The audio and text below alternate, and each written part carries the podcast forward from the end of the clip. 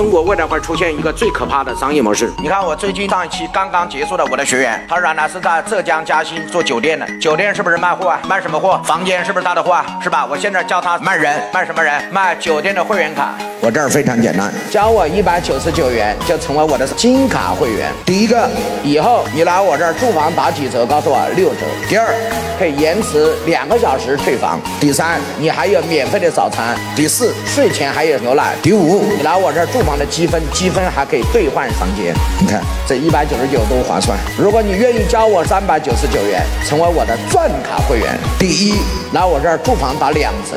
六十块钱一个晚上，所以第二个延迟四个小时退房，第三有免费的早餐，第四睡前有牛奶，第五有双倍的积分，两倍的积分，第六过生日的那一天，什么生日？身份证上的生日那一天，来我这儿住房免费啊！第七。你帮我推荐什么？告诉我五个会员，我把你的会员费什么返给你。你要不要办一张？如果你在当地，你的酒店住一个晚上就回本了。哎，各位同意吧？对，就这一招，会把当地很多的学生一网打尽。会员最高的时候做到了三点五万个会员，住酒店四百九十九块，酒店两折住，酒店的钱我赚不赚得到了？赚不到了。但是我是不是赚了商业模式的钱呢？你交我四九九，我办了五千张卡，我是不是已经把两三百万赚到手了？无所谓，我酒店赚不赚钱嘛？我只要酒店两折，能够保持我日常的开支就可以了。我原来卖三百块一个晚上，我现在卖六十块嘛。我两百多个房间，我每天也能卖一两万块钱呢。我三十天下来四五十万呢，能够安置我整个酒店的十几个员工的开支，不就好了吗？一个月五十万开支了，我一分钱没赚，但是我办了几千张卡，每一张卡四百九十九块，我是不是已经把几百万赚到手了？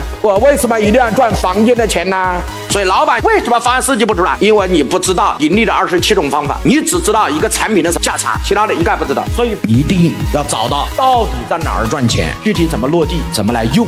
点屏幕下方的这个小黄车，小黄车里面可以直接购买。